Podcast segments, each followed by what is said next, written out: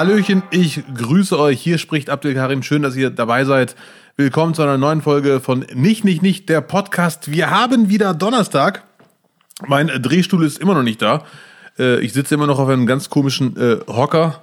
Aber mittlerweile habe ich mich daran gewöhnt. Und ich sehe einen wunderbaren Menschen am anderen Ende. Lutz, ich grüße dich. Gut siehst du aus. Dankeschön, Abdel. Das ist mein frisch getestet Gesicht. Ich hatte gerade schon einen Stab in der Nase, da ich zurzeit nicht im Homeoffice mich befinde, sondern auf Produktion im wunderschönen Hürth. Wunderbar. Bei Köln. Ja, man kennt es noch aus den 90ern, die Heimat von vielen äh, bekannten Fernsehsendungen. Da befinde ich mich jetzt diese Woche, pendel halt von äh, Kleve aus immer wieder nach Hürth und äh, das würde uns auch automatisch gleich äh, zur ersten Rubrik bringen, wenn du nicht noch eine Frage hättest.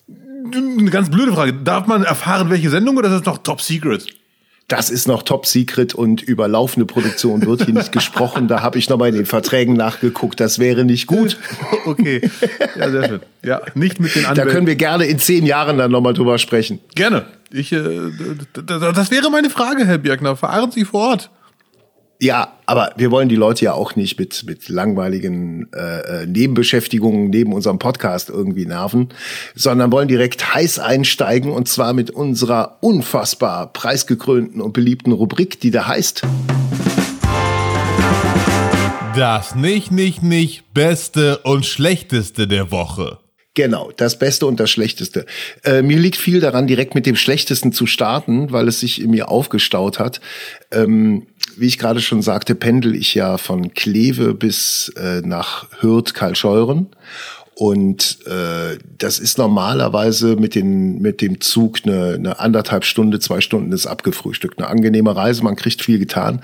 Dadurch, dass jetzt aber äh, auf der Niederrheinstrecke zwischen Kleve und äh, Krefeld gerade eine Schiene neu gebaut wird, muss ich zwischendurch von Kempmaus in den Schienenersatzverkehr äh, in einen Bus umsteigen und von dort aus dann von Krefeld weiter. Und bisher hat der Anschluss, glaube ich, nur gestern Abend am Ostermontag geklappt. Ansonsten war es immer eine einzige Katastrophe. Wir haben uns letzten äh, wann war's? Letzten Montag? Nee, letzten Freitag, glaube ich, war's. Haben wir uns in Duisburg getroffen, weil es für mich keinen anderen Weg gab. Ich war um 6 Uhr am Kölner Hauptbahnhof abends und wollte eigentlich nur nach Krefeld fahren und es fuhr kein Zug mehr, musste also über Duisburg nach Xanten und von dort mit dem öffentlichen Taxi, sprich wieder mal Unmengen an Geld einfach gezahlt, um dann um 12 Uhr irgendwann zu Hause zu sein. Ich kotze im Strahl über das Schlechteste der Woche. Aber Wiederum anschließend das Beste der Woche war natürlich der Döner, den wir dort zusammen gegessen haben. Wenn man Freunde in Duisburg hat, sie kommen direkt um die Ecke, vor allem wenn sie am Hauptbahnhof wohnen. Und äh, ich hatte, ich hatte stattliche 15 Minuten Zeit, dieses Dürüm, um genau zu sein, zu essen. Und als ich es dann in mir drin hatte, war ein einziger Kommentar, mein Gott, du isst aber echt langsam.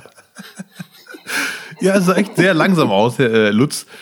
Äh, ich dachte doch zwischendurch, verarscht er mich jetzt oder ist der wirklich so langsam? Nein, man beißt ab, man kaut, man hört zu, man nickt, ja. dann sagt man was und dann hat wieder der andere Gelegenheit. Also äh, ich finde, ein Dürüm in zehn Minuten essen ist ja nicht äh, langsam. Das ist ein normales, äh ein normal, eine normale Verzehrzeit in meiner Welt. Gut, ich hoffe, es hat dir geschmeckt wenigstens. Ja, das war unter anderem das Beste der Woche. Das Schlechteste habe ich jetzt gesagt und äh, reihe mich da, glaube ich, in die in diese endlose Schlange an Leuten ein, die immer über die Bahn schimpfen. Diesmal war es aber wirklich ätzend. Also, boah, geht mir da noch um Zeiger. Ähm, das Beste der Woche. Der FC hat ein Endspiel am Samstag gegen Mainz und wenn wir verlieren, also jetzt ist Spannung wieder drin, wenn wir verlieren, ist Gistol weg. Und dann kommt Schunkelfunkel. Friedhelm Funkel kommt dann zum FC die große Hoffnung liegt, äh, dass er mit uns noch einen Relegationsplatz bekommt, aber ich bin mir ganz sicher, auch Friedhelm Funkel wird es diesmal nicht schaffen, weil er zieht seine Zauberkräfte eigentlich, und der, der Spitzname Schunkelfunkel kommt nicht von ungefähr her, es gibt eine nette Kneipe in Köln, die sich nennt Klein Köln. Äh, auf der Riesenstraße. Und da wurde mir gesagt, war Funkel immer gern gesehener Gast und der FC hat immer die besten Siege eingefahren, wenn Funkel da vorher noch mal abends äh, ein bisschen Karneval gefeiert hat. Das fällt natürlich in Pandemiezeiten weg, deswegen meine Prognose, der erste FC Köln droht abzusteigen. Droht abzusteigen? Droht nicht nur, ich bin mir, ich bin mir fast ziemlich sicher, dass die dass die Parameter jetzt so stehen, dass wir wieder in Liga 2 gehen. Mit Bielefeld zusammen und Schalke. Das wird doch mal eine starke zweite Liga werden. Äh, ja, Bielefeld wird die Klasse halten. Ich weiß zwar nicht warum und wie sie das hinkriegen wollen, aber das werden sie schaffen. Und äh, Köln, gut. Ich glaube mit Funkel, wenn er, woher weißt du, dass er kommt? Gibt es Insider-Infos oder, oder hofft man einfach? Oder willst, oder willst du Fink? Finke beim, beim FC Thorsten Fink. I think you're freaky and I like you a lot. Ähm, nee. Ja. ja. Lass, lass aber nicht von meiner Woche weiterreden. Ach, äh, wie, was war denn das Beste und das Schlechteste in deiner Woche? Erstmal muss ich kurz schmunzeln über diese tollen Stadtnamen. Xanten. Immer wenn ich das höre, denke ich, es gibt Orte, die heißen Xanten. Das finde ich wirklich sehr süß. Xanten. Xanten ist ein historisch aufgeladener Ort. Ja, das klingt auch so. ja, ist auch so. Ja. Müssen wir mal hinfahren. Ja, Gucken wir uns da mal an. Machen wir mal Sightseeing-Tour. Der Bürgermeister wahrscheinlich Wenn Römer. dieses Virus mal weg ist. Meine Lieblingshaltestelle, wenn ich mal Zug fahre, ich freue mich schon, dass ich bald wieder zu Auftritten fahren darf, irgendwann mal. Äh, letzter Satz mhm. dazu. Es gibt wirklich eine Haltestelle, die heißt Nottuln Appelhülsen. Nottuln, kenne ich. Ja, und kenne ich wirklich Nottuln. Weißt du, wer daherkommt? Amaretto von Bali, der äh, Autorenkollege und Texter und Komponist von Mickey Krause, kommt aus Nottuln, deswegen kenne ich ja. Nottuln. Und Nottuln ja. äh, Lutz kennt komische Menschen. Nottuln und Appelhülsen teilen sich einen Bahnhof. Nottuln, Appelhülsen, ich finde das echt, klingt geil. Sehr schön. Also mein schlechtestes der Woche würde ich gerne mit einem Kurzgedicht einleiten, was nicht von mir ist, sondern es ist eine Kurzfassung eines Gedichtes von Heinrich Seidel. Ich dachte wirklich immer, dieses Gedicht oder dieses Klischee ist nur ein Klischee, aber diese Woche habe ich gemerkt, da ist doch was dran. Du, du liest jetzt hier ein Gedicht vor von wem? Äh, Heinrich Seidel, die Kurzfassung. Von Heinrich Seidel? Die, die Kurzfassung, ja, bitte. Ja, richtig. Ähm, ja. Nicht, nicht, äh, nicht. 1842 bis 1906 äh, äh, hat die Entstehung des Gedichtes nicht gedauert, sondern das, da wurde er geboren und äh, ist äh, übergegangen in die andere Phase. So, ich werde versuchen, mir Mühe zu geben beim Vorlesen. Und nach den ersten zwei Wörtern werdet ihr wissen, worum es geht. Ja. April, April, der weiß nicht, was er will. Mal Regen und mal Sonnenschein, dann schneit's auch wieder zwischendrein. April, April, der weiß nicht, was er will. Nun seht, nun seht, wie es wieder stürmt und weht. Und jetzt, oh weh, oh weh, da fällt auch dicker Schnee. April, April, der weiß nicht, was er will. Ja. Und leider Gottes stimmt das diese Woche komplett. Hör auf. Es war, gestern hat's geschneit. Es, es macht doch alles keinen Sinn. Nein, macht doch keinen Spaß. Nee, ich fordere den, den sofortigen Lockdown einfach. Unbedingt. Das war keiner, wirklich gestern echt. Keiner krass. will vor die Türe. Man kann, man kann sofort vor die, man kann sofort Lockdown machen, alle schön einkuscheln und von zu Hause aus arbeiten. Ich weiß nicht, wie das bei dir war in äh, Krefeld oder äh, Krefeld, Kleve. Ich bitte um Entzeiligung. Äh, aber hier war gestern wirklich gefühlt 25 Grad, wenn man rausguckt. Und dann zieht man sich an und sagt, so, ich gehe mal eine Runde spazieren, es scheint die Sonne. Und zwei Minuten später war draußen Hagel mit Windsturm und Tornado gemischt. Genau das. Und rat mal, wann ich vor die Tür musste, um zum Zug zu kommen. genau dann. Ich, ich habe die Tornado-Phase mitgekriegt. Ja. Mit, mit Eisnase und Rotze im, im, Mundschutz, allem. Der ganze Programm. Das ist für mich leider. Aber, ja, bitte? aber vielen Dank für diese, für diese, äh, äh, wie soll ich sagen, für dieses literarische Meisterwerk.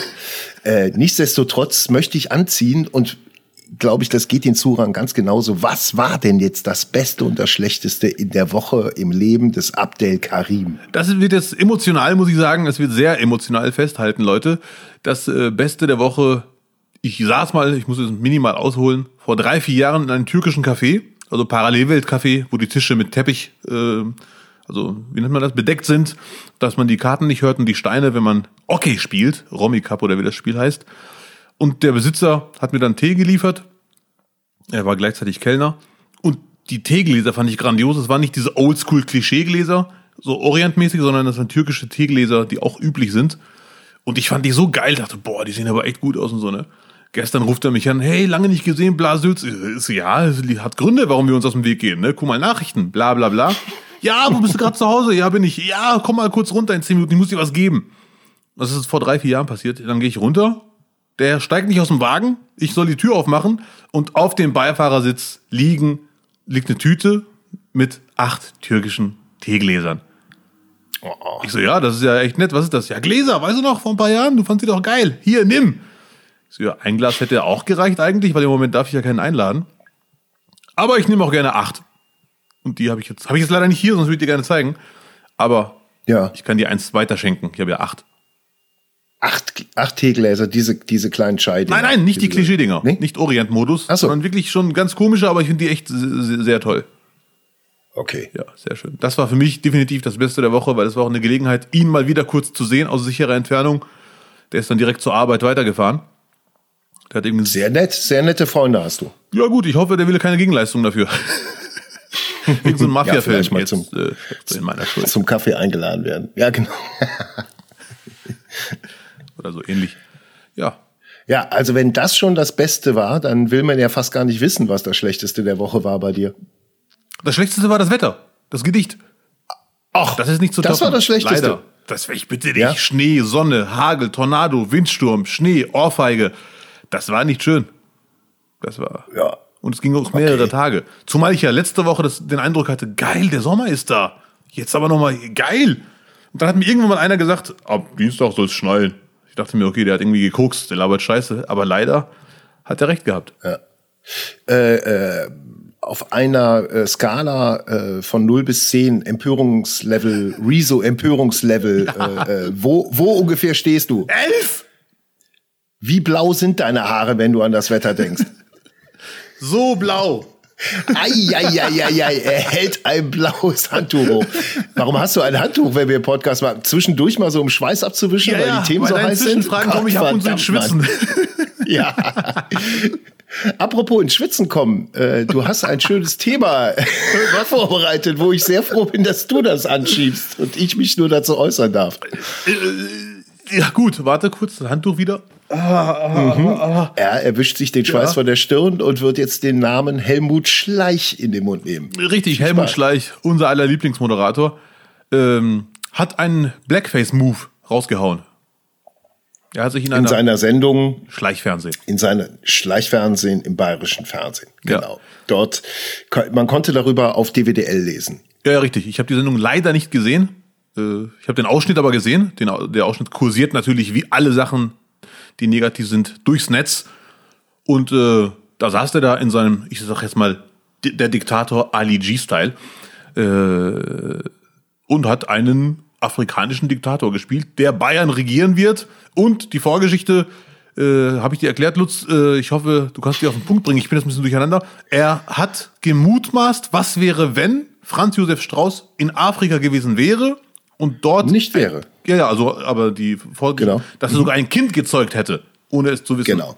Und dieses genau. Kind. Äh, ich war, ich, ich hatte das auch irgendwie verdrängt und das war auch gar nicht mehr so richtig in meinem Bewusstsein drin, ähm, dass Franz Josef Strauß äh, äh, immer wieder nach Togo gereist ist und Kontakte äh, zu dem damaligen Diktator von Togo gehalten hat. Togo war eine deutsche Kolonie, nachdem die Franzosen später dann dort quasi äh, übernommen hatten. Und äh, diese Kontakte hat Franz Josef Strauß, der Ministerpräsident von Bayern der 70er, 80er Jahre, äh, sehr, sehr gepflegt. Von ihm stammt auch der Satz, wir Schwarzen müssen zusammenhalten. So. so. Äh, das war äh, aus heutiger Sicht natürlich auch äh, alles andere als korrekt und da wurde auch über sehr, sehr viele Umstände und historische Begebenheiten hinweggesehen. Äh, dennoch äh, gibt es sowas wie eine, eine deutsche Kultur in Togo. Also es gibt tatsächlich Metzgereien. Ähm, Strauß hat wohl auch damals einem deutschen Metzger, der äh, lustigerweise, äh, die, die Firma hieß Marox, aber mit X. Gehört nicht meinem Vater? Ja, genau. Äh, die, die hat dafür gesorgt, dass man tatsächlich in Togo Weißwürste essen konnte. Und Franz Josef Strauß ist seinerzeit dort auch auf Antilopenjagd gegangen. Also es war, jetzt mal salopp gesagt, so ein bisschen der, der, ähm, der Traum des Kolonialisten, den Strauß da weitergelebt hat. So. Und darauf begründet dann diese Figur, die Streich in, in seiner, äh, in seiner Kabarett-Show dann quasi dargestellt hat. Also eine fiktive Figur, eine Person of Color. Ähm, und jetzt war die Überschrift bei DWDL, Helmut Schleicht macht Blackfacing. So. So. Und jetzt ist die Frage, ist das korrekt? Ist das noch in Ordnung? Ist die Figur, die dargestellt wird, darf die von einem Weißen dargestellt werden? Wie hoch ist der Kränkungslevel? Bitte, Abdel. Also natürlich äh, hört man bei solchen Themen immer von weißen Menschen wie jetzt zum Beispiel Lutz. Ich bin da nicht betroffen, ich kann das nicht beurteilen. Aber jetzt kommt der Knaller. Beim Thema Blackface bin sogar ich als marokkanischstämmiger nicht betroffen, weil es ist ja wirklich ganz klar ursprünglich afroamerikanisch, äh, was die Betroffenheitsgeschichte äh, angeht. In den USA sogar, eigentlich nur später Großbritannien.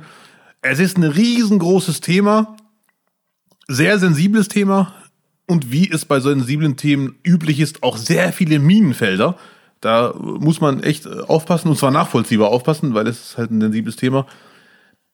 Auch wenn man mit Betroffenen spricht, gibt es nicht die eine Antwort dazu. Also zig Afroamerikaner, Afroeuropäer sagen entweder es gibt Grenzen, es ist kein Blackfacing, es ist Blackfacing und so weiter und so fort.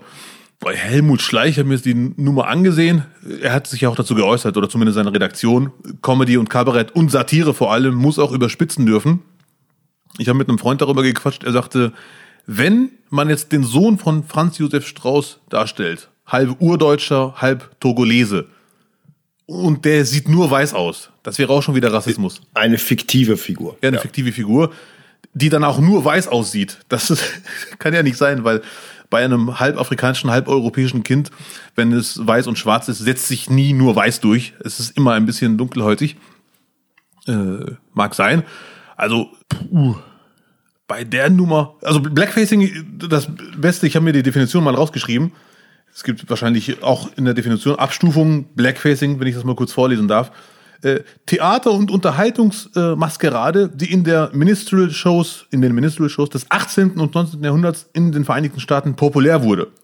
Dabei malten sich weiße Darsteller das Gesicht dunkel an und spielten schwarze.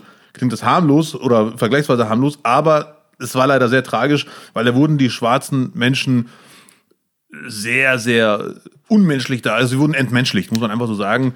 Die wurden ja, es ging darum, äh, ich, ich habe auch ein bisschen gelesen, wenn ich es richtig verstanden habe, dass in diesen Theaterstücken äh, die, die, äh, die, das Verhältnis zwischen den Schwarzen und den Weißen stark verharmlost wurde. Die, die Schwarzen wurden halt immer als die gutgläubigen, dümmlichen, äh, ja, Untergebenen der weißen Herren dargestellt. Immer so der lustige Sidekick dabei.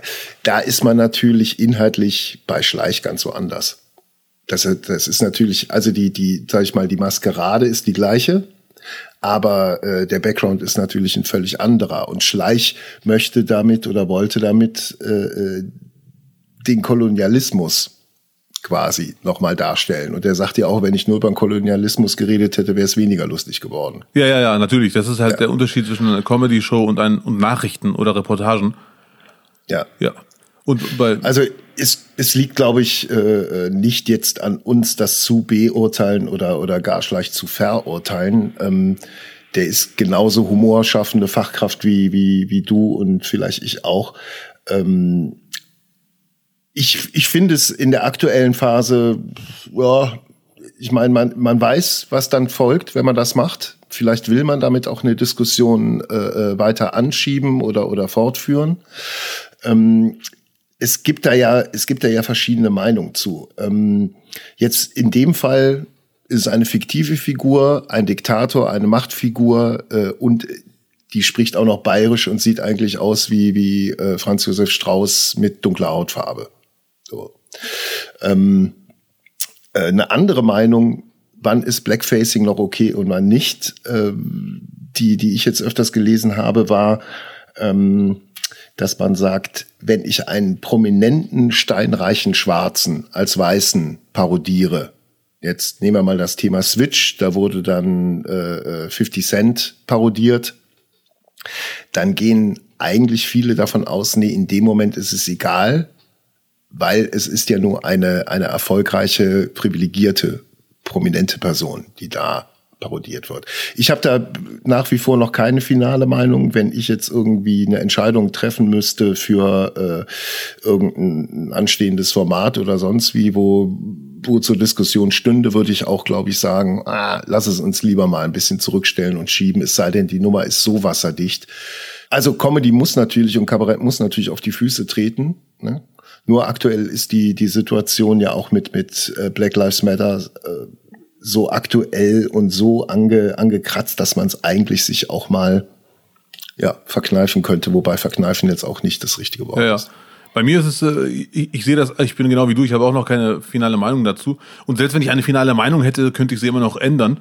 Äh, aber nach meiner Meinung ist aktueller Stand, meiner Meinung, Blackfacing nicht, also nur weil sich jemand schwarz anmalt, ist es nicht automatisch Blackfacing.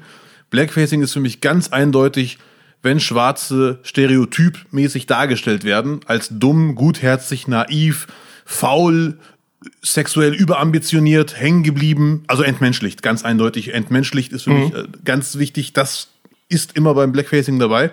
Vor allem für ein schwarzes, äh, für ein, sorry, für ein weißes Publikum, die sich dann quasi kaputt lachen und sagen, ach, da wird der Schwarze mal wieder lustig dargestellt, hihi, huhu. Und im Vergleich zu dem 18., 19. Jahrhundert was wir heute nicht mehr haben, auch wenn es viele nicht wahrhaben wollen. Ich bin der Meinung, wir sind in Deutschland mittlerweile auf Augenhöhe. Also mit wir meine ich alle Menschen, egal ob hell, weiß oder dunkel, schwarz. Also begegnen sich die Leute auch alle auf Augenhöhe. Es ist gar nicht mehr so, äh, dass man sagt, wir werden jetzt mal die Sklaven lustig darstellen, weil äh, es gibt in Deutschland zum Glück keine Sklaven mehr.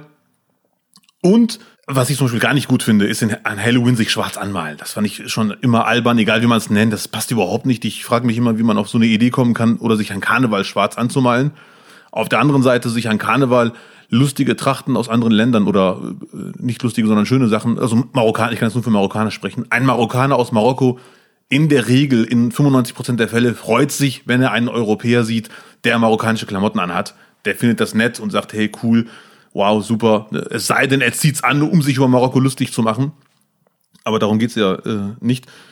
Also Schwarze an Halloween habe ich noch nie verstanden, habe ich zum Glück auch noch nie gesehen im wahren Leben, aber in Nachrichten immer wieder und das finde ich leider sehr tragisch, dass man sich schwarz verkleidet an Halloween, dass dann schwarze Menschen quasi ein Kostüm werden. Das finde ich definitiv äh, unzulässig. Aber dein Beispiel äh, finde ich sehr gut mit den äh, Parodien, wenn irgendein Promi einen anderen Promi parodiert. Das ist für mich erst einmal nicht per se Blackfacing. Wenn jetzt Hohecker zum Beispiel Bruce Darnell darstellt, dann stellt er den, das Jurymitglied Bruce Darnell dar. Er würde ihn auch darstellen oder parodieren, wenn Bruce Darnell weiß wäre und nicht schwarz. Das ist für mich ein Riesenunterschied. Oder Max Giermann, kann man sagen, einer der, der besten Parodisten unserer Zeit wahrscheinlich. Aktuell der beste. Ja, und stell dir mal vor, in 30 Jahren bekommt er seinen Preis für sein Lebenswerk und hinter ihm diese 100 Personen hat Max Giermann parodiert und dann siehst du da nur 100 Weiße. Wo ich mir denke, das kann es auch nicht sein. Also, das ist kein Rassismus, wenn er einen dunkelhäutigen Promi parodieren würde. Und stell dir mal vor, das ist jetzt Fantasie, irgendwo gibt es einen schwarzen Promi, der sagt, geil, wenn der mich auch mal parodieren würde. Und rein zufällig denkt Max Giermann genauso, boah, den finde ich so toll und grandios, den würde ich gerne mal parodieren. Aber es wird nie passieren, weil beide wissen, dann gibt's direkt wieder einen Rassismus-Shitstorm. Also ich finde, wir dürfen dieses ekelhafte Blackfacing, was es damals gab, um Schwarze zu entmenschlichen, nicht verharmlosen, indem wir wirklich jeden Menschen, der eine schwarze Person parodiert, zu sagen, das ist Blackfacing. Das, ist, das ja. kann nicht Sinn der Sache sein. Ganz simpel runtergebrochen, äh, wenn du in einem Sketch einen afrikanischen Flüchtling darstellst als Weißer, ist es absolut rassistisch und äh, nicht tragbar. Hingegen aber einen, einen schwarzen Prominenten, einen wohlhabenden, angesehen, gesellschaftlich hochstehende Person, dann wird ja die öffentliche Person in erster Linie dann. Ja, ja, richtig. Ja, ja, ja, ja, ja. Ich habe hier einen Satz mal gescreenshottet. Das ist wie, also oft kritisiert man Blackfacing und dann ist es gar nicht das Blackfacing, das kritisiert wird, sondern ein Problem, das dann dahinter steckt. Diesen Screenshot fand ich sehr tragisch von 2012 wo man merkt, das ist definitiv kritisierwürdig, aber es ging gar nicht ums Blackfacing, sondern um das, was, was dahinter steckt. Eine Sekunde, wo ist meine verdammte Galerie? Hier. Das ist leider wirklich. Ei, ei, ei, ei, ei. So. Nach der Voraufführung, also jetzt fange ich an zu lesen, das merkt ihr an meiner Stimme, die sich ändert. Nach der Voraufführung des Stücks Ich bin nicht Rappaport am 5. Januar 2012 in Dieter Hallervordens Berliner Schlossparktheater in dem der schwarz geschminkte weiße Schauspieler Joachim Bliese die Figur des Afroamerikaners Mitch Carter darstellte, gab es halt viele Proteste. Und jetzt kommt die Begründung an die Kritiker quasi. Der übliche Spielplan der deutschsprachigen Bühnen gestatte eine Festanstellung schwarzer Darsteller kaum, denn es gebe für sie nicht genügend Rollen. Das ist natürlich, das ist natürlich ein Armutszeugnis. Das ist ein Armutszeugnis, ja. Ja, und das ist dann wieder, ja. das ist also nicht das Blackfacing das Problem, sondern der Grund, warum es so weit kam, dass sich jemand schwarz anmalen musste, weil es halt wohl nicht genug Rollen für Schwarze gibt. Oh. Mein Glas ist hingefallen. Es ist ein, es ist ein sensibles Thema, Lutz, äh, wie du merkst. Ja. Kriegst du jetzt einen Stromschlag oder können wir weiterreden? Mein Gott, die Kamera wackelt. Du ja, sorry. So Ey, können wir drei Sekunden Pause machen? Geht das? Ja, sehr gerne. Guck, aber wir lassen Ich muss dich kurz durchspülen. ja, dann mach, mach mal schnell Wischi Wischi. Ja, äh, ganz kurz. So, bis gleich. So, Abdel, hast du es überlebt? Ist das Wasser jetzt wegge Ich habe es überlebt. Es ist wirklich vom Tisch direkt runtergetropft in den Verlängerungskabel. Also Verlängerungssteckdose. Aisha. Ja, ich habe hab zum Glück noch ein Zusatzverlängerungskabel äh, hier gehabt. Jetzt muss ich kurz warten, ich mache kurz diese Asse. Jetzt gieß doch nicht wieder Wasser ein. Trink doch aus der Flasche. Oh, du kannst es doch ja. nicht. Du hast es doch, du hast es doch gerade bewiesen. Lern doch aus deinen Fehlern. Ja, ja, okay, okay, okay. Nie wieder Wasser aus dem mein Glas. Mein Gott. Das bei so einem heißen Thema muss er direkt mit Wasser löschen. so, ja, gut, ich habe es überlebt, darum geht's. Ja. Du auch. Sehr schön. Übrigens war das gerade kein subtiler äh, Hilferuf an Max Giermann, dass er mich parodieren soll, ne? nein, nein, nein, nein. Ja, ja. Wobei ich würde es gerne sehen. Ich glaube, das wäre sehr lustig, wenn Max nicht mal da stehen würde und wie lange der auch in der Maske sitzt. Ja, ja.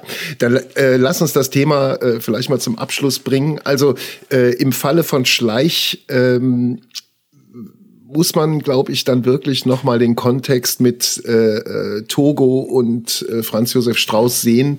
Vielleicht auch noch mal ein paar Artikel und Karikaturen aus den 80ern sehen. Das war, das war ein großes Thema. Ähm, und äh, ich würde ihm in dem Falle äh, kein Rassismus unterstellen bei diesem Blackfacing. Ja, würde ich auch nicht machen, ehrlich gesagt. Aber das ist ja auch ein Argument, was oft kommt. Nicht zu Unrecht, äh, nicht wissen ist auch, macht es auch nicht besser. Vor allem, wie du schon eben sagtest, das Thema kennt ja eigentlich mittlerweile jeder. Und sogar die Redaktion sagte, das Thema war uns bekannt und wir wussten, es ist ein heißes Eisen.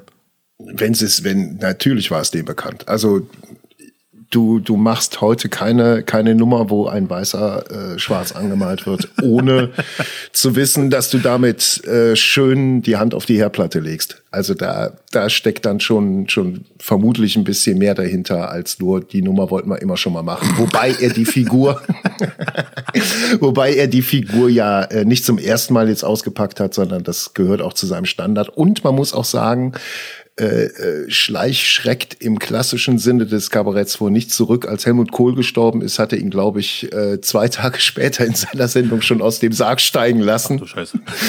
Wo ich damals dachte, ja, wow, okay, es macht noch jemand. Ja, ja. Er sagte auch, äh, dass er hier und da mal äh, ein bisschen vermisst, Farbe bekennen, sage ich, nenne ich es mal so. zum Thema. ja, er, er hatte auch gesagt, naja, die Querdenker fehlen ja in, im Kabarett, wobei er dann auch sofort sagte, dass er sich mit den Querdenkern, die jetzt gerade auf der Straße sich befinden, natürlich nicht gleich tun möchte. Ja, richtig. Ja. Aber äh, klar, es, es äh, passiert eine Verschiebung ähm, der Begrifflichkeiten und das führt auch da, da wieder zurück. Da hatten wir uns kürzlich mal außerhalb des Podcasts drüber unterhalten, so ein alter Grönemeyer-Text über die CDU mit Gott an unserer Seite, wo er, wo er auch Textzeilen drin hatte, äh, Unterstellung von der Staat äh, kontrolliert die Medien, Gleichschaltung und sowas. Also alle Argumente, die heute die Rechten und Querdenker äh, ins Feld führen, waren damals in diesem Grönemeyer-Text äh, vorhanden die Querdenker, genau, die Querdenker in den eigenen Reihen sind gut für, für das Gesicht nach außen, intern igeln wir sie ein. Also alles, was damals von der, von, von der linken äh, Blase quasi ins Feld geführt wurde, ist heute alles argumentativ bei den Rechten. Ja, ja, Und deswegen ja. äh, ist halt auch Kabarett auf dem Prüfstand. Die Tools, die benutzt werden, Definitiv. sind auf dem Prüfstand. Definitiv. Ja. Ich hab, wenn ich kurz unterbrechen darf, äh, ich habe von mhm. einem Rhetorikprofi gehört, dass mein ja ja ja ab und zu sehr nervig ist. Äh, liebe oh, ja, ja, ja, ja, ja, ja. Ich habe da noch, ich habe da eine Liste mit 20 anderen Sachen, aber meines ist 40, 40 Sachen lang. Nee, dieses, Deswegen. Ja, ja, ja, muss ich mir echt abgewöhnen. Ja. Äh, es sei denn, alle mhm. Zuhörer schreiben mir Abdel, mach das. Ja, ja, ja, bitte weiter, weil Du und Buster Rhymes, ihr dürft das. Ja, ja, ja, ja. Ja, ja, ja nicht, nicht, nicht, nicht. so, sehr gut. Ich reiße ja. mich zusammen. Also es, es war äh, äh, Franz Josef Strauß in den 80ern und äh, wenn man jetzt zurückblickt, äh, die, die Bildung oder das Verständnis äh, hat dann doch eine, eine, eine massive Entwicklung genommen. Äh, ich hatte, hatte jetzt kürzlich einen Artikel in die Finger gekriegt, äh, dass Anfang der 50er Jahre gab es ein, ein, ein Club irgendwo in Deutschland, also wo sich dann äh, äh gesettelte Herren getroffen haben, die Elite und äh, haben dort äh, außergewöhnliche Sachen verspeist. Und denen wurde damals erzählt, man hätte im Eis ein Mammut gefunden, und da wäre noch Fleisch dran gewesen und das hat man denen da, dort dann serviert. Also angeblich 1000 Jahre altes Mammutfleisch, 10.000 Jahre altes Mammutfleisch äh, wurde der dort verköstigt. Später hat dann eine Wissenschaftlerin das untersucht und äh, rausgefunden, naja, nee, in dem Glas, wo das aufbewahrt wurde, die DNA gehörte zu einer Wasserschildkröte. Oh. Nichtsdestotrotz ja. ähm, die Enttäuschung. bin ich auf diesen, auf diesen perversen Gedanken gekommen und finde es irgendwie nur als Gedankengang reizvoll. Wir könnten ja heute mit DNA und Blutresten und Fleisch und Gewebe, könnte man ja theoretisch einen Mammut wieder züchten. Das wäre ja genetisch möglich. Moralisch natürlich nicht, aber es wäre theoretisch möglich. So, wie wäre es denn, wenn man jetzt keinen ganzen Mammut bauen würde, sondern einfach nur ein Steak herstellen? Ein Mammutsteak. Ein Mammutsteak. Aus der DNA bauen wir uns ein Mammutsteak und das wird dann verkauft. Auch so ein bisschen vielleicht um die, um die Hungersnöte auf der Welt das ist vielleicht ein bisschen hochgegriffen, das streiche ich da mal. Aber nichtsdestotrotz, äh, es wird ja, es werden ja Insekten auch als Ernährungsalternative angeboten. Wärst du dabei, wenn ich sagen würde, okay, ich habe jetzt ein Restaurant, da kriegen wir Säbelzahntiger, Mammutsteak und äh, T-Rex-Gulasch. Also Mammutsteak, kann ich dir ganz klar sagen, kommt auf den, du kennst mich ja mittlerweile als Fitnessmaschine, auf den Proteingehalt kommt an. Ich glaube, Mammut hat viel Protein. Ja, ich würde es riskieren. Also ne, so ein Mammut äh, am, äh, am Morgen vertreibt Kummer und Sorgen oder so ähnlich. Ja. Oder ich zitiere sehr gerne einen Nebendarsteller von dem Bruce Lee-Film. Schlange am Abend, erquicken und labend. also ich würde, wenn du, aber nur wenn du ein Restaurant hast, um dich zu supporten, zu unterstützen, würde ich sagen, ja, Mammutsteak bitte. Aber sonst, ich, wonach schmeckt das denn hier? Nach Elefant oder was? Ich kann es mir auch nicht erklären. Also es gibt ja viele so Höhlenmalereien, wo immer Jagdszenen gezeigt werden, wo die Menschen auf Mammut gegangen sind. Ich traue ihnen durchaus zu, dass man, ähm, dass man Mammut damals gegessen hat.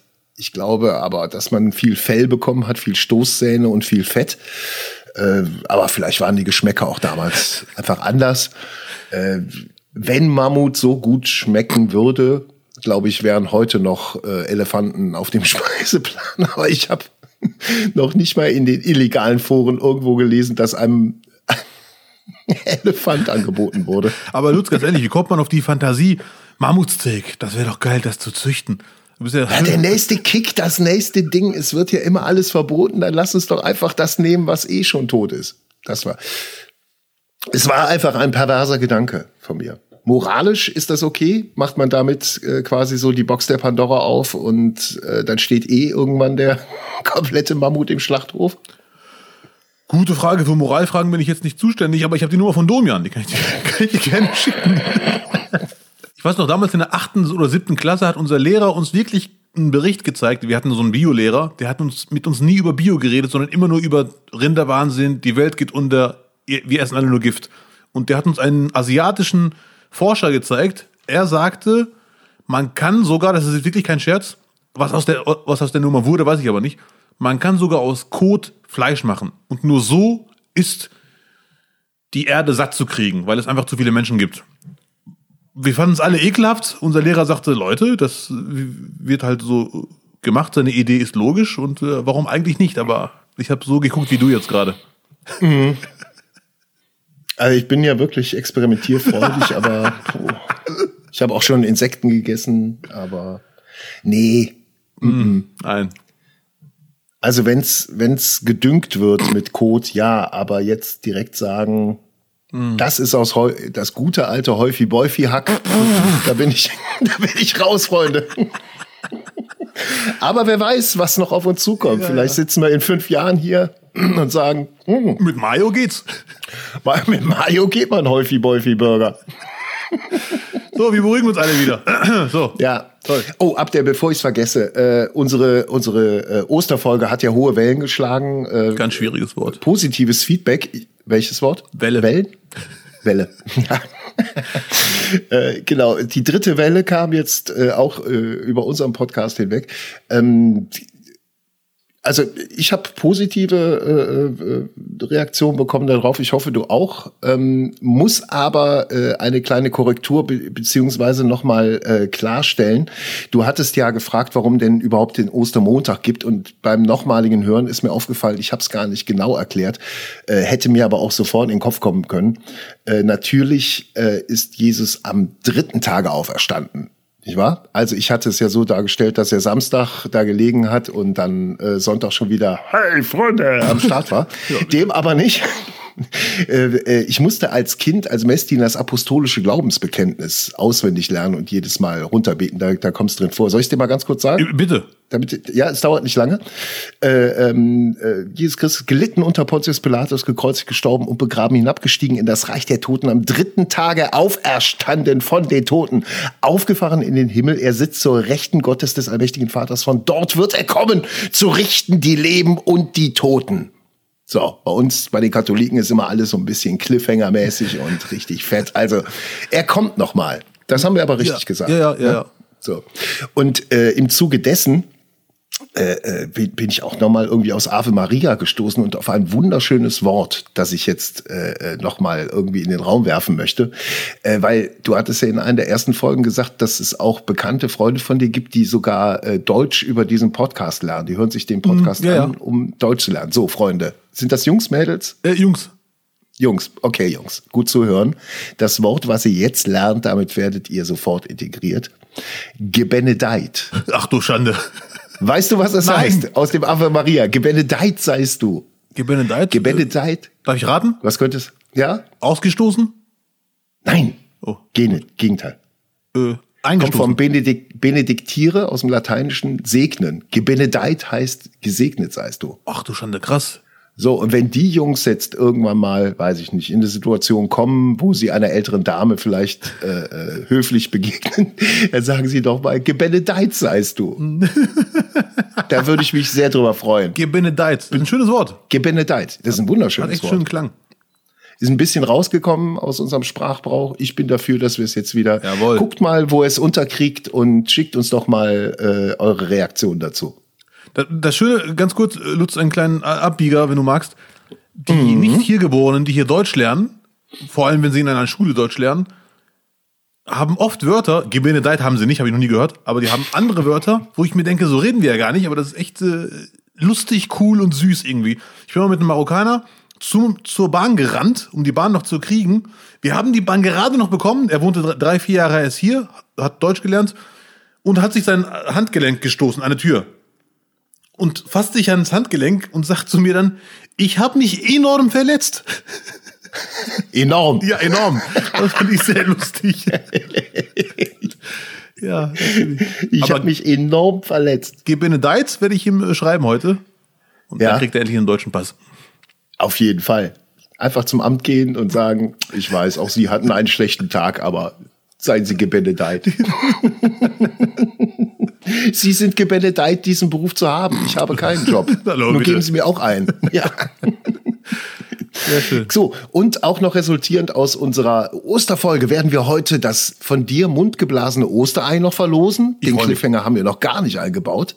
Du hast zig Zuschriften bekommen. Du wirst gleich noch in dieser Podcast-Folge auslosen. Ja, Wie beim. DFB-Pokal. Ja, ja, ja, Mit zwei Händen. Hast du einen Notar besorgt, wie ich dir gesagt habe? Ja, natürlich. Der sitzt hier neben mir, aber Ja. er darf nicht reden.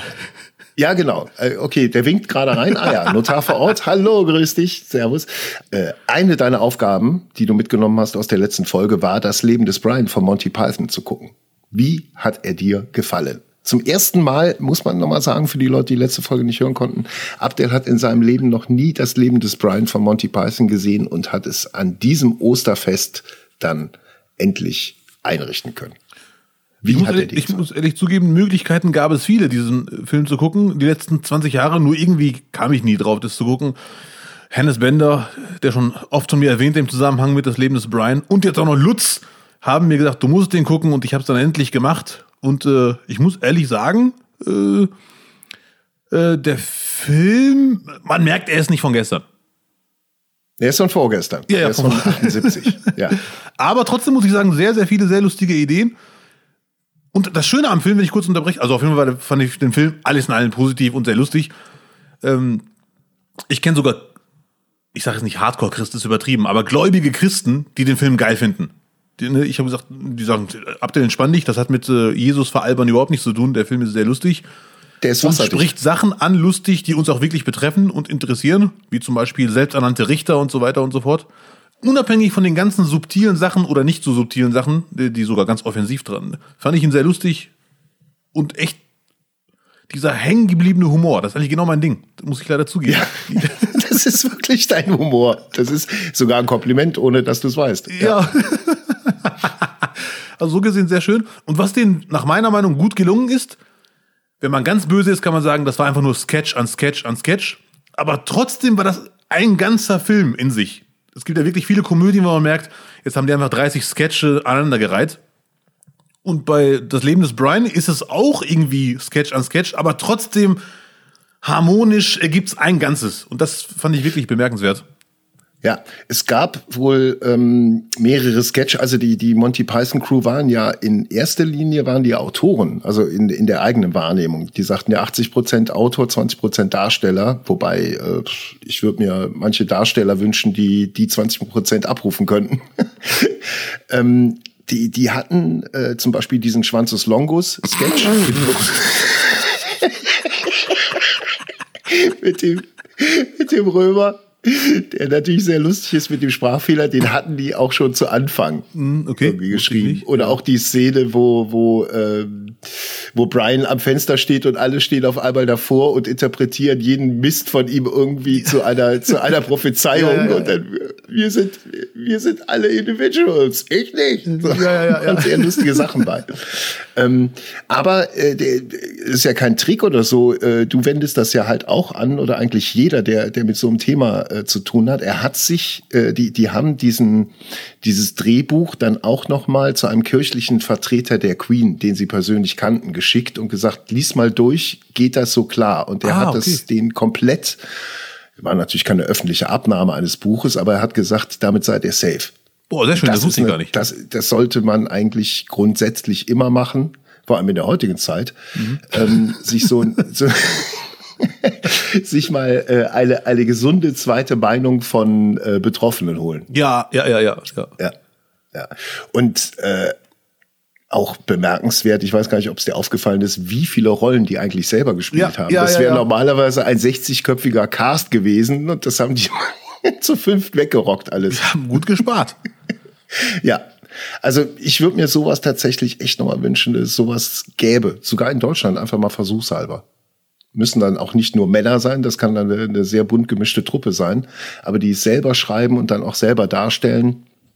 Und äh, die hatten auch gar nicht so das, das Bedürfnis, vor der Kamera zu stehen, sondern es ging ihnen darum, dass der Gag gut transportiert wird. Und da hatten sie für sich klar, das können wir am besten einfach selber. Ah, okay, krass. Ja, ja. Ja. Selbstbewusst. Zu Recht. Ja, ja. Äh, dennoch äh, kann ich natürlich diese Frage nicht äh, mir ersparen. Wäre so ein Film auch mit äh, muslimischem Background machbar, möglich? Wäre der tolerierbar? Und ich meine jetzt nicht äh, in der in der Schlag, in der, äh, sag ich mal, in der in der Negativqualität von Charlie Hebdo oder so, Ja, ja, sondern ja, in der Form, so wie es wie es da von Monty Python in den 70ern gemacht wurde. Also, äh, ohne jetzt den Film komplett analysiert zu haben, muss man ja wirklich sagen, Jesus kommt ganz am Anfang des Films vor, das Leben des Brian, Brian, äh, Brian. Und ähm, also was ich jetzt da wahrgenommen habe im Film, wurden ja wirklich Sachen kritisiert, was Menschen aus Religion machen. Und, und da war auch viel Humor dabei, viel lustiges Zeug. Und auch wenn das viele nicht wahrhaben wollen jetzt oder zum ersten Mal hören, innerhalb der äh, islamischen Welt, ich nenne es einfach mal so, passiert das sehr, sehr oft. Man muss da unterscheiden, Witze über die Religion passieren in der islamischen Welt nicht. Ich kenne zumindest keine. Aber Witze über das, was Menschen aus Religion machen, die sind ganz bekannt in der äh, islamischen Welt. Man findet wirklich, also selbsternannte Islamgelehrte, selbsternannte Islam-Ansprechpartner Nummer eins, die meinen als einzige zu wissen, wie man den Koran zu interpretieren hat und wie nicht. Die bekommen in der sogenannten islamischen Welt regelmäßig Fett weg. Ganz egal, ob in Witzen oder in Comedy-Sketchen oder wo auch immer. Aber natürlich, wir haben auf der Welt 1,8 Milliarden Muslime. Wenn man so einen Film in der arabischen Variante drehen würde, ist natürlich auch mit Gegenwind zu rechnen. Ja. Wind oder Sturm oder Orkan? Das ist hier die Frage. okay, Lutz hakt nach. Jawohl. Nein, Spaß. Das kann ich dir natürlich nicht beantworten. Äh, generell bin ich einfach der Meinung, dass die Leute einfach äh, hier und da etwas genauer hinhören sollten. Nicht jeder Angriff ist ein Angriff und wenn euch irgendetwas nicht gefällt, egal ob jetzt Religion oder ein anderes Thema, dann seppt einfach weg. Investiert eure Zeit lieber in Sachen, die euch Spaß machen, anstatt Leuten Zeit zu schenken, die euch einfach nur ärgern möchten. Das, äh, um mal Oliver Geist-mäßig zu klingen, da hätten wir alle mehr von. Ja, also ich hätte, ich hätte meine Zweifel, ob, ob man so einen Film äh, Mohammed macht, wo man dann quasi ein, eine, eine Figur erfindet, die parallel die Geschichte erlebt. Ja, ich merke, Lutz müsste den Podcast schauen. beenden. Nein, nein, nein, nein, überhaupt nicht. Ich überlege gerade, wie wir, wie wir da jetzt nochmal zu Asterix kommen, weil äh, äh ich hatte nochmal überlegt, also ich glaube, das ist jetzt die dritte Folge, wo ich es anspreche und ich will da nicht auf, auf irgendeine eine, äh, auf eine Mangelbildung irgendwie äh, hinweisen oder darauf rumreiten. Nee, du kannst gerne mich als Nicht-Asterix-Fan outen. Ja, das ja, stört aber ich, nicht. Also ich, ich weiß, also natürlich hatte ich Asterix über meinen Bruder mitbekommen, wenn die Hefte äh, äh, im Kinderzimmer lagen, dann hat man die auch gleichzeitig gelesen. Es gab aber natürlich einfach die Bindung, die Anbindung auch an an die Römerzeit äh, durch die durch die Religion, durch die Geschichten äh, um Jesus rum, über die die römische Belagerung und natürlich auch dadurch, dass man Latein in der Schule hatte. Ich musste es noch ab der fünften Klasse noch Latein lernen. Und oh. da war es dann die ganze Zeit begleitend dabei und deswegen hat der Asterix auch mehr Zugang bei mir. Okay, okay, okay. Ja. Da bin ich natürlich komplett raus. Ich bin Hauptschüler gewesen. Ja, aber nochmal, Abitur gemacht, in der zehnten Klasse geweckt. Musstest du noch Latein Nein, irgendwie nach? Nee, nee, musste ich nicht. Gar nicht mehr? Nee, nee. Okay, dann erklärt sich das dann auch. Ja, ja. Dann, dann, dann glaube ich, ja, nee, dann ist es nachvollziehbar, dass ein Asterix auch einfach mal nicht interessiert. Es hat sich bei uns einfach so nicht ergeben, ehrlich gesagt. Ich kenne auch keinen einzigen aus der Parallelwelt in meinem Freundeskreis, der Asterix gelesen hat. Das ist leider so. Andere, anderer Kultur-Background. Ist eine ganz andere Kultur. Und es gibt Asterix bei den Syrern zum Beispiel auch als Buch. Gibt's Asterix, alles. ja. Asterix, ne? Ja. Genau. Der ist halt auch so einmal durchs ganze Römische Reich gelaufen und dann natürlich auch viel vom Orient mitgenommen, auch Asterix und Cleopatra und so weiter und so fort. Ich glaube, ich, ich leih dir mal irgendwie mal ein paar Hefte aus. Die sehr, sehr gerne. Könnten. Ja, ich, ich weiß, Welche, dass dein Freund Obelix hm? heißt. Das weiß ich auch. Genau. Immerhin. Und der Hund hieß? Äh, Hundelix. Idefix. Idefix. Welche Comics äh, lagen denn bei dir auf dem Nachttisch? Bei mir wurden sie irgendwann durchgereicht, das ist kein Scherz und das ist, glaube ich, auch nie so unüblich. Von irgendwann mal haben wir dann einen Urdeutschen kennengelernt und der hat wirklich, der war ein richtig fetter Dagobert Duck und äh, wie hieß der andere nochmal? Donald Duck, Tick, Trick und Track, Goofy, das ganze Imperium. Und das äh, hat er irgendwann immer weitergereicht. Und da habe ich echt gelesen, und irgendwann habe ich gemerkt bei mir, wie ich diese Comics lese. Ich bin mir sicher, jeder Mensch liest die anders. Ich habe wirklich immer erst alle Bilder geschaut, von links oben bis rechts unten. Und dann erst wieder zurück und mit Text gelesen. Warum auch immer, ich weiß es nicht. Das habe ich immer so gemacht. Und Clever und Smart habe ich mal gelesen. So ungefähr, Clever und Smart. Ungefähr ja, 15 Hefte habe ich mir. durchgeboxt. Fand ich ja, sehr cool. Aber das ist, doch, das ist doch schon, schon echt viel. Da kann man dich schon als Fan bezeichnen. Sehr gut, danke. Clever und smart. So, Gespenstergeschichten, diese, diese Groschen-Comics? Nein. Seltsam, aber so steht es geschrieben. War immer am Ende der, der Story. Irgendwie gab es dann immer eine Horrorgeschichte, dann wurde die zum Schluss aufgelöst und alle so, Hä? Und dann stand drunter, seltsam, aber so steht es geschrieben. In diesem so Comic. Aus. Die hast du gelesen? So, die habe ich äh, äh, heimlich gelesen. Meine Mutter äh, fand es furchtbar, wenn wir Comics gelesen haben. Das war auch so eine, glaube ich, so eine Abstufung, äh, wo man verblöden kann. Und da war dann Fernsehen weniger schlimm in den 80ern als Comics lesen. Okay, mein Vater hat, hat uns die dann mal so unter der Hand geschenkt. Wenn es rauskam, hat er tierisch Ärger gekriegt. Hm.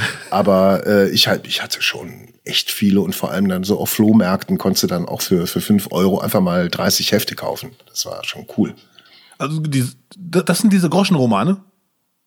Ja, nee, nicht die Groschenromane. Das sind, die, die wurden immer so Groschenheftchen genannt. Okay, okay. Die waren halt recht dünn, war, war nicht gerade wertiges Papier und dann halt einfach äh, Horrorgeschichten, die wirklich, ich glaube, wenn man es heute nochmal lesen würde, boah. Dann lieber X-Factor. Weil Ja. ich war schon mal Aber, auf Flohmärkten. aber du kannst Akte X heute auch nicht mehr gucken, weil es halt auch total langweilig ist, habe ich kurz festgestellt. Ich dachte, ich könnte mal Akte X die ganzen Staffeln wegboxen, aber da war vor allem die Special Effects, da hast du auf dem Handy schon wirklich Hollywood im Gegensatz dazu. ja, krass, okay. Arctic Geht habe ich auch verpasst. Ja. Leider. Du, du wolltest was anderes sagen zum Thema Äh, ich war hier und da mal auf Flohmärkten natürlich.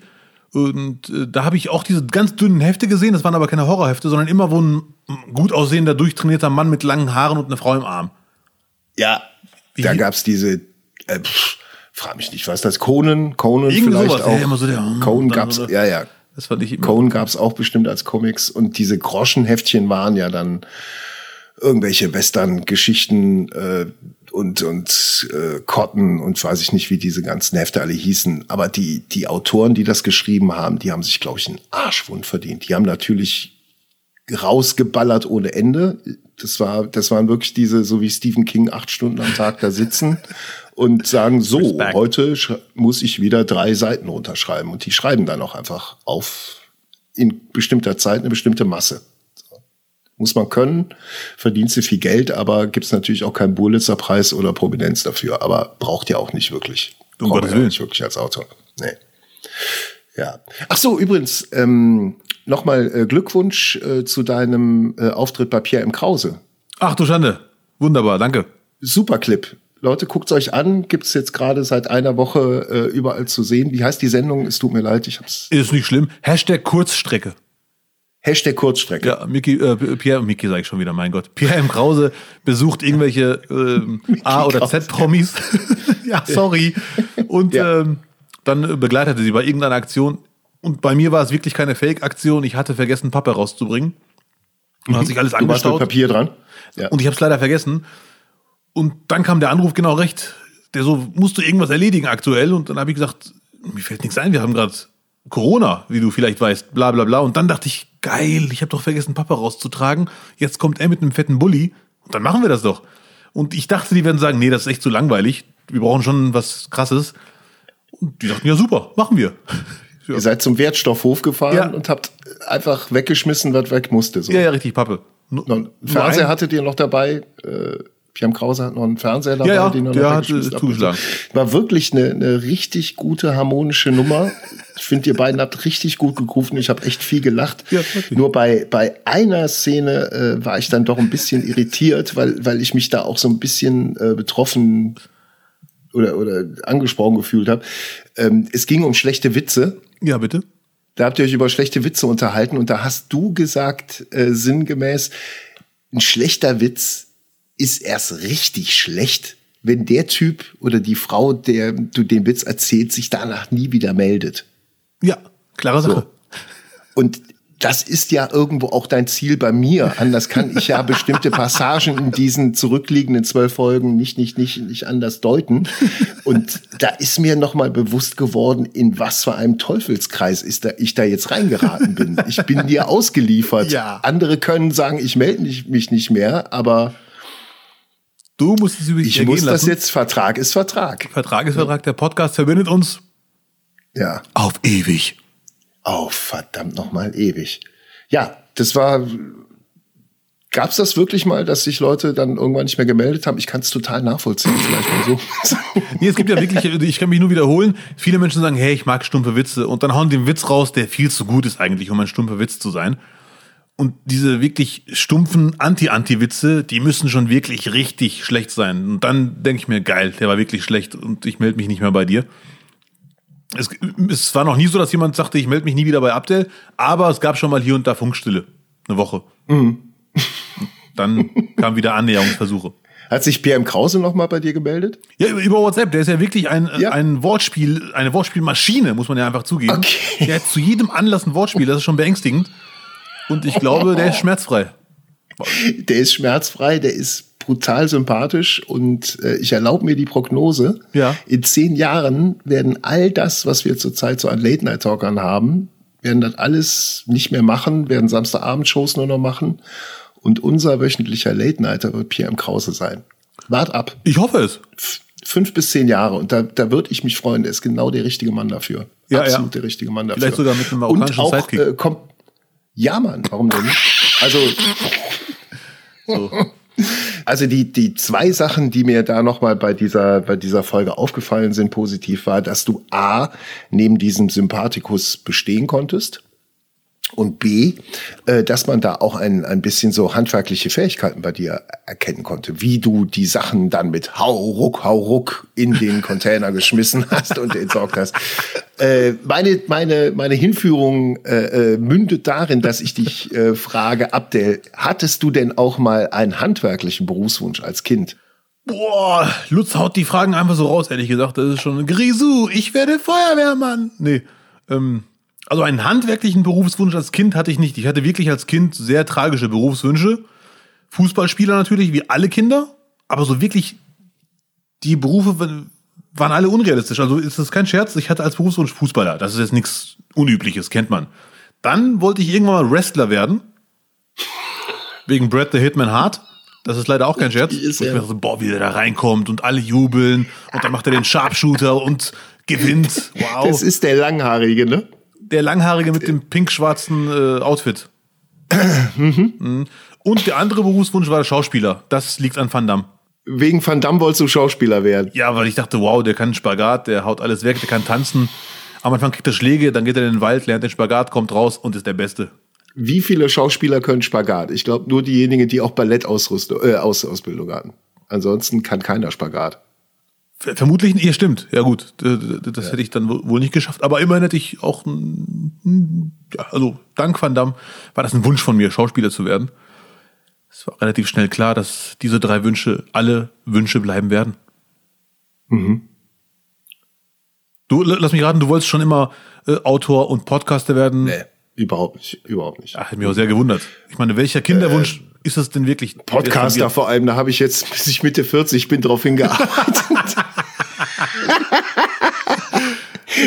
es gab, ich hatte aber tatsächlich, weil ich ja als Kind äh, Radio Tele Luxemburg Fan war, also der der Vorläufer von RTL, äh, habe ich zu Hause wirklich mir so ein so so ein Spielzeugradio äh, äh, Station eingerichtet und da mit einem Kumpel so mit 12, 13 Radio äh, äh, auf Kassette aufgenommen. Das haben wir wirklich mal gemacht. War aber auch nur eine Phase.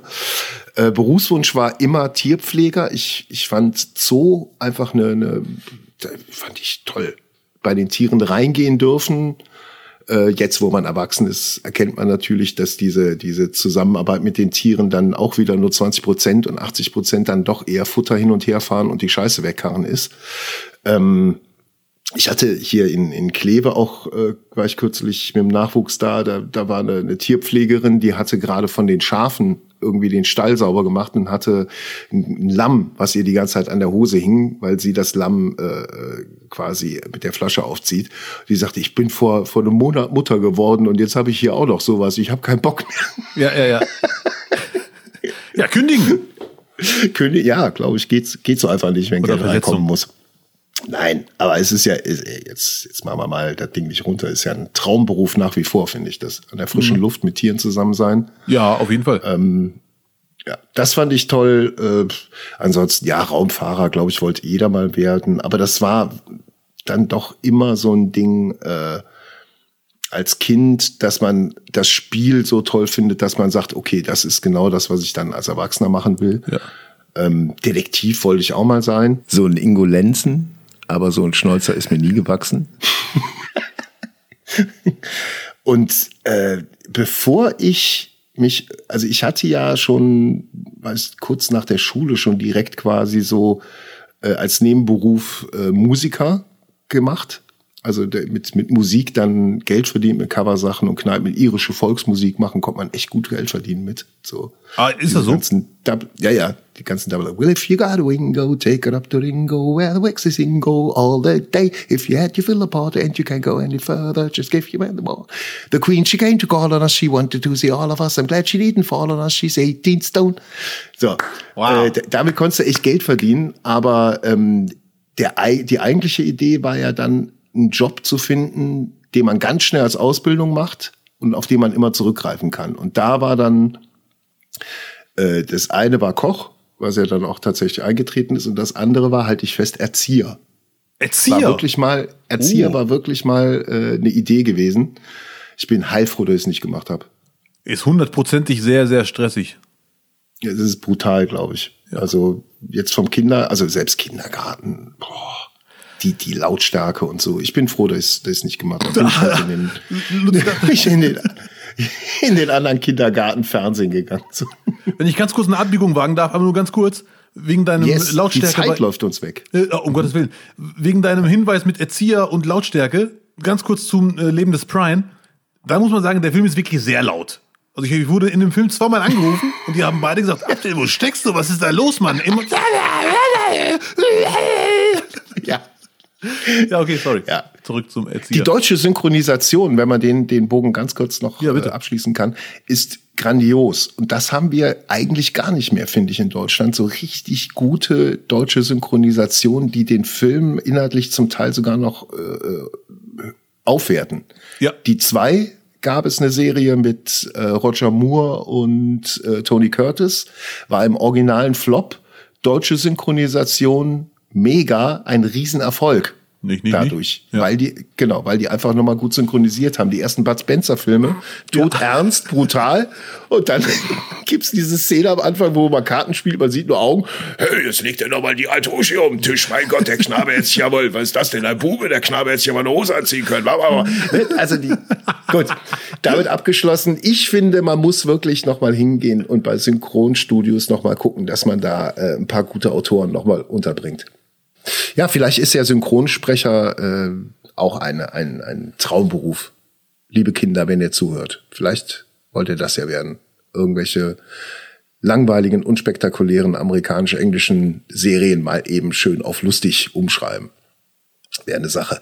Abdel, die Zeit läuft uns weg. Oh. Wir sind jetzt in der äh, kurz vor dem vor dem dritten Lockdown und bis dahin wollen wir den Leuten noch etwas zurückgeben.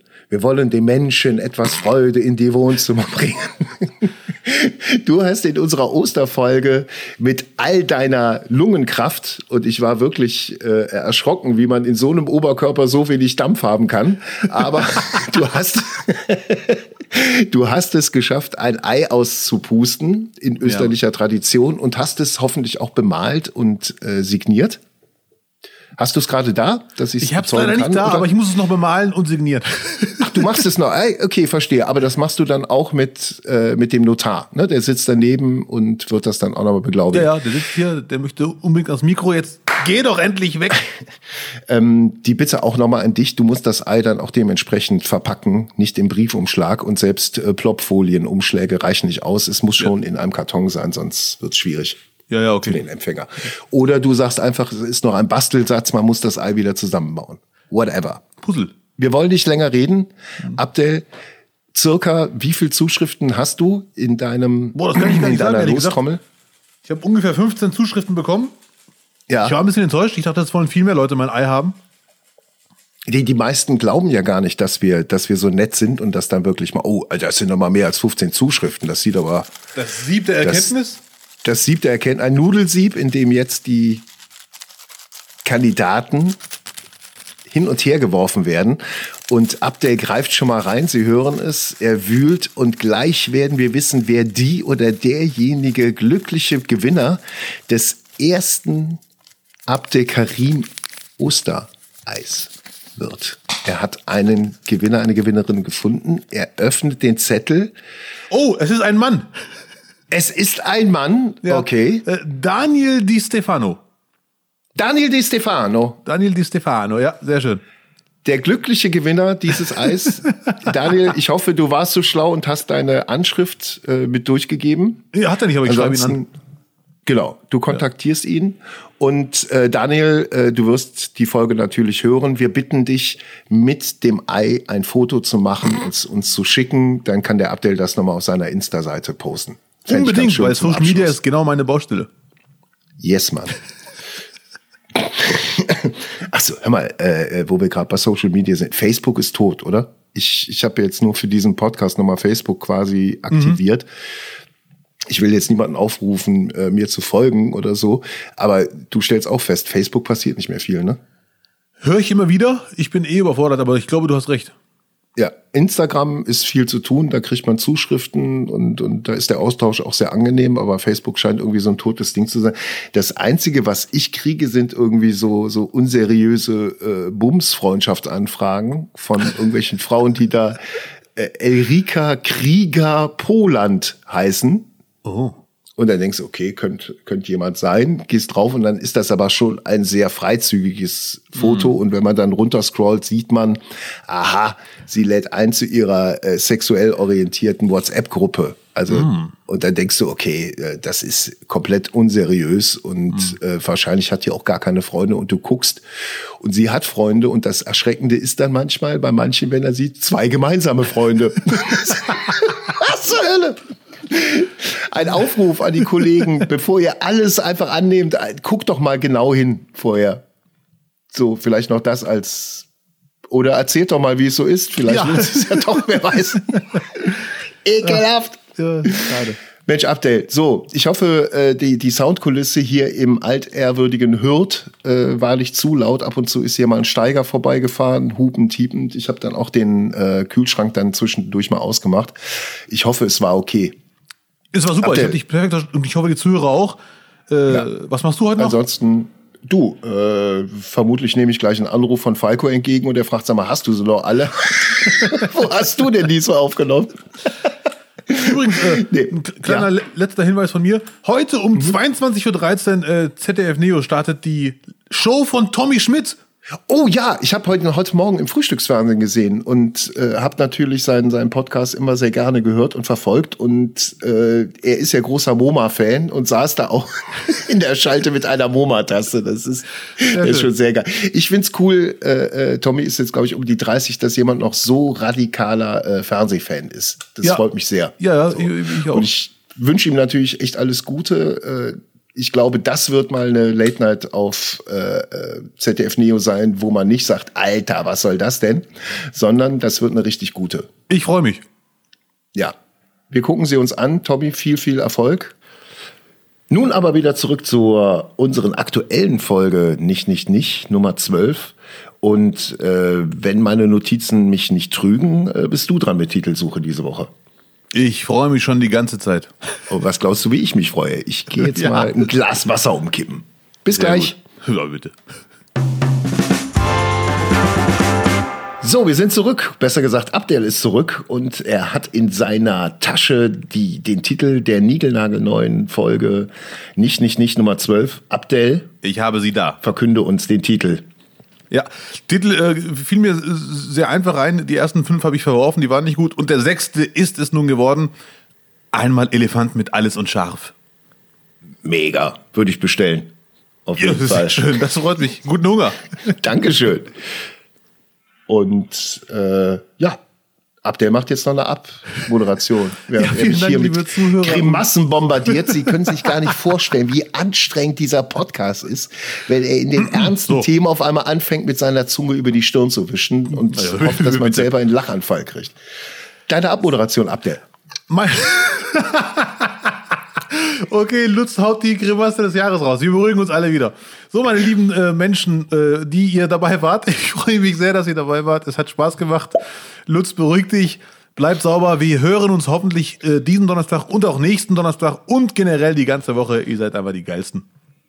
Genau, weil äh, nicht nur Donnerstag, sondern schon äh, Mittwochnacht gibt's die nächste Folge nicht, nicht, nicht. In der Nacht von Mittwoch auf Donnerstag, erfahrungsgemäß, äh, geht der liebe Falco Schulte, der uns auch heute wieder hervorragend technisch betreut hat, äh, ungefähr um zehn vor zwölf in das Archiv bei ULab, holt die Kassette mit unserem Podcast raus, schiebt sie in den äh, Rechner und lädt sie in das eigene ULab Internet hoch und das dauert ungefähr dann 15 Minuten und dann habt ihr die Folge um fünf nach zwölf auf eurem Handy und könnt sie überall da, wo es Podcasts gibt, empfangen.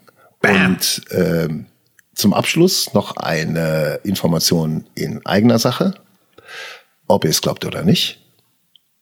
Wir haben euch lieb. Ich finde, das hat der Lutz wirklich echt gut formuliert. Da würde ich mich doch auch anschließen. Dich, dich, dich. Tschüss.